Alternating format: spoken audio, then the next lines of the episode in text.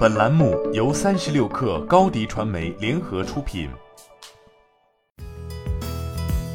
本文来自微信公众号“三亿生活”。日前有消息显示，字节跳动日前推出了两款付费阅读 APP“ 冰可小说”与“新草小说”，再加上在去年冬季上线的抖文小说、九读小说等，共计十余款付费阅读产品，也使得其挑战阅文之心，已几乎是司马昭之心，路人皆知。事实上，字节跳动进入网文行业是其与腾讯旷日持久的市场竞争中的组成部分。借助字节跳动庞大的流量池，番茄小说在二零一九年秋季上线后，就迅速在免费网文领域独占鳌头。与蓬勃发展的免费网文相对应的，则是付费网文俨然陷入了衰退期。根据阅文集团发布的财报显示，二零一八年时其在线阅读业务的平均月付费用户为一千零八十万，但到了二零二一年，这个数字就变成了八百七十万。那么这部分用户去哪儿了？除了转向短视频这样更加潮流、更富媒体的新产物外，大多数的用户无疑转向了免费网文的怀抱。显然，免费网文确实是最契合移动互联网市场环境的一种模式。毕竟，免费就意味着庞大的受众群体，而有了用户，就有了流量，有了流量就能卖广告。这种羊毛出在猪身上，狗来买单的典型商业模式，想必大家也见怪不怪了。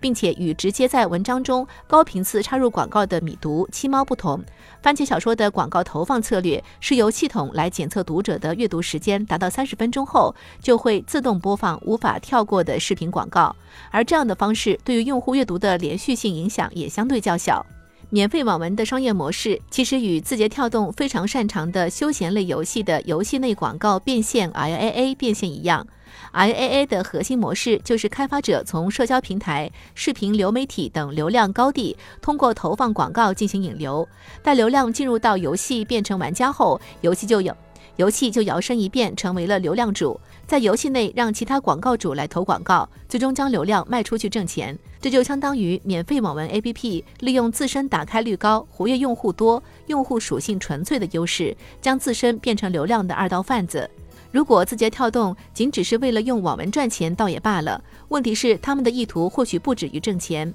如今，字节跳动发力付费网文，可能并不是因为付费能够挣钱，而是这类内容才更容易产生 IP。腾讯的大文娱战略已经证明了，从网文到漫画，再到动漫、真人影视剧，最终完成引游联动的变现链条是行得通的。而这一链条的起点就是网文 IP，有了 IP 就能够盘活整个大文娱战略。所以，字节跳动发力付费网文，或许并不是因为这种模式本身能赚钱，而是付费网文已经被阅文证明了是孕育 IP 的热土。